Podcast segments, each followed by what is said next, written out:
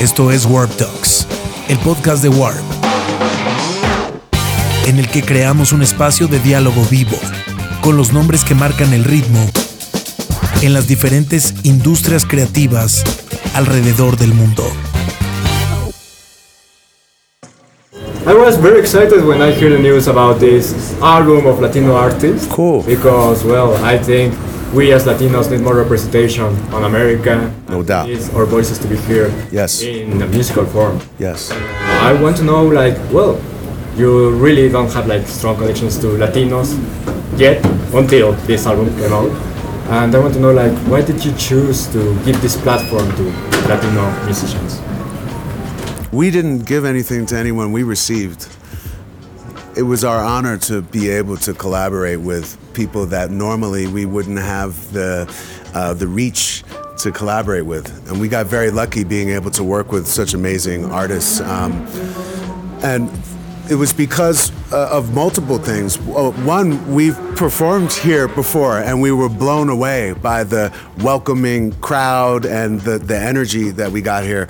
And so we just walked away from Mexico, like Corona Capital, last time we did it, just feeling like, wow, that was a good fucking vibe. And the other thing is, is that we had made some connections to like Mexican Institute of Sound, Toy Selectah, and they had done some music for us, uh, some remixes, and we were listening to them, and we were just like, fuck, this is good, you know? And it's so cool for us to be able to go outside of the normal group of people that we would in the States go for a remix or something, and and and experience an, another culture that we don't know what's going to happen. We are we are learning now, you know. And this record came about with the idea of like, well, can we keep going? Can we keep learning? Can we keep reaching out and exploring and connecting as artists with other people from Latin America all over? You know, we've got Cuba, Venezuela, Mexico. I mean, it's all it's Costa Rica. It, there's there's people Colombia. There's there's people from uh, all over, um, and uh, so it was really about us just being art nerds and musician nerds and just us being like, wow, we have this crazy sound that's happening when we combine things.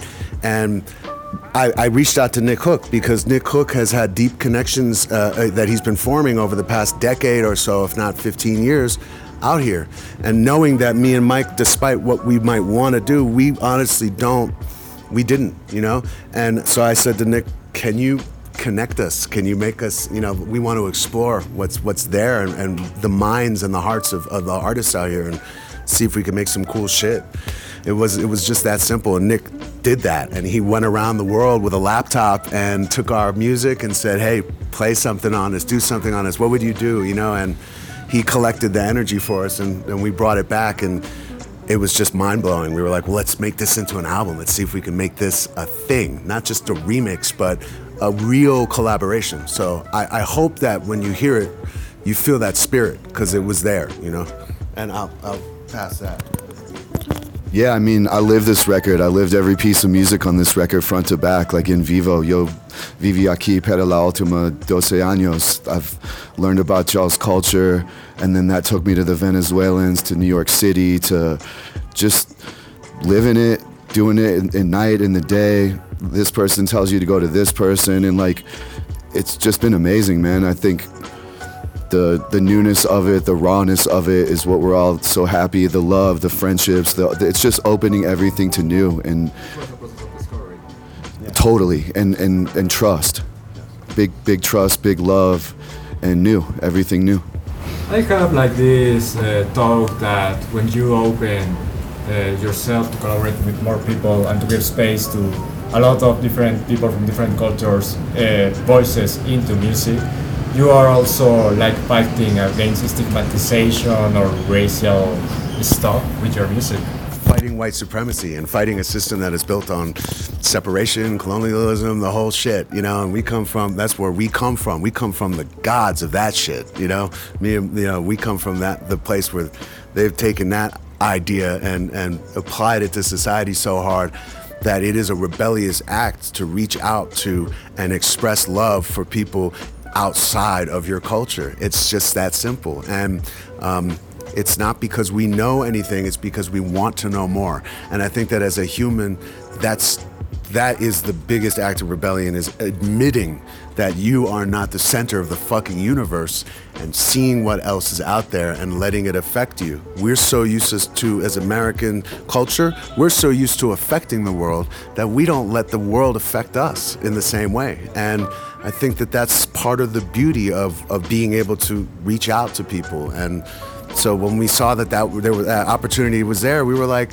listen, I've been in this business for years. Mike's been in this business for years. We've done solo records. We've done uh, Run the Jewels records. We're in our 40s. We've been around. Eventually, no matter how much you love doing what you're doing, it's sort of the same thing over and over again. It's still great. We love doing it, but this was radically new for us. This was an experience that was a thrill from the beginning because we had no idea what was what was going to happen. We just knew that the spirit was there. You know. Sure. Uh, Mike, uh, what do you think? Did you think that making this album was you, as long as you saying, I don't want to be like the rest of America that didn't have like the capacity of embrace different cultures, different people.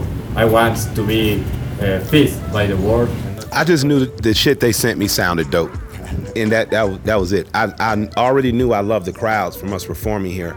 I already knew that there was a community of solidarity around hip hop. You know, hip hop's founders, the Zulu Nation, meant for hip hop to be a worldwide thing. The kids in New York that cultivated and cured hip hop in the beginning were a multitude of kids. You know, primarily black kids out of the Bronx, but you had Puerto Rican kids, Dominican kids, you had kids, you had white kids, you had you had everybody contributing to something they wanted to grow into a culture. And it's only 50 years old next year.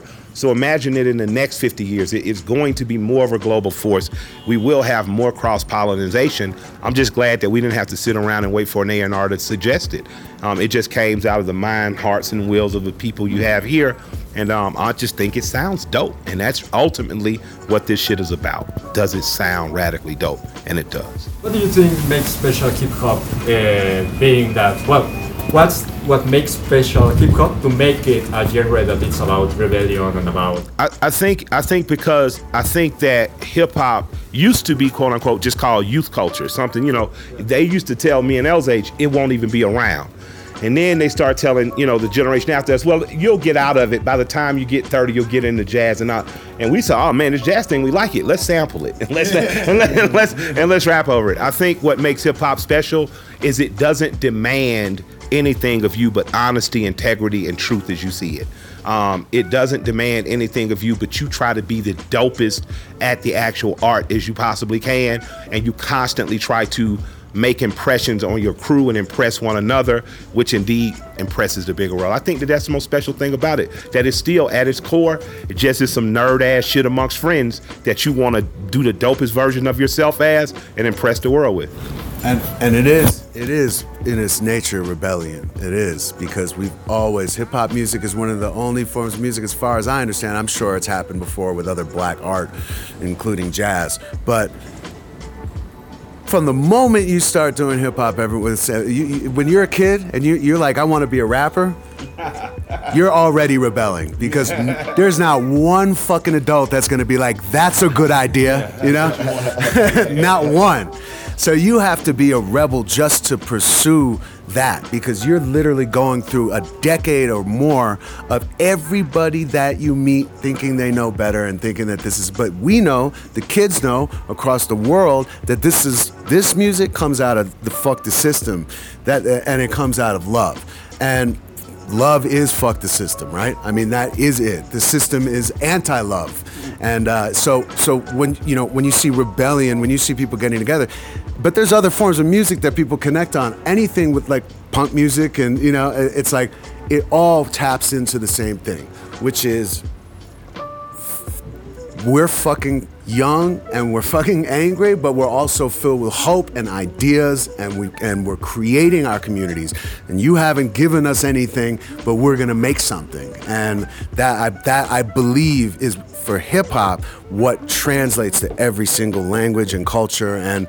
And so discovering the unique roots of the musicality and things that happen in different cultures is super important to me. And, and I feel like this is this album is a first step in my growth, and I've been around. I've been here, and I want more. You know, I want to experience more. I want more connection. So thank you to everybody that did participate, and thank you to Nick Hook for helping making it happen. I really appreciate it. Well, congratulations on your album. I really liked also the artists that you choose. I think they are really on point.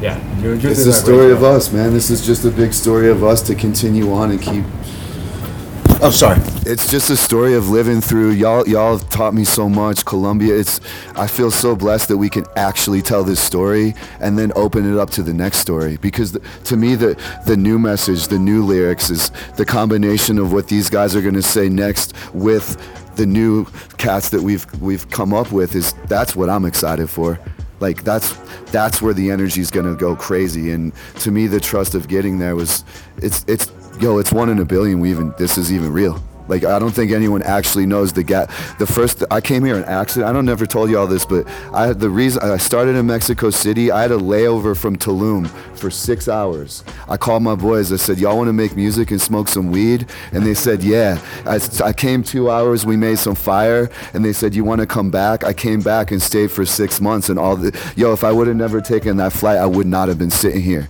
And like, you know, it's just my drug is learning. I feel like my drug is learning, and and I, I see with the cross cultures is y'all listen to different music, y'all watch different TV. The story never ends, and you know, being with her, it's it, it's the ultimate form of learning and language too. You know, idiomas, uh, sin palabras is is just as important as hablando. Talking and, and to me, learning to shut the fuck up has been my mission in life, and that when I come here, I do that. Suscríbete a nuestro podcast y escucha las entrevistas más relevantes de Warp en Warp Talks.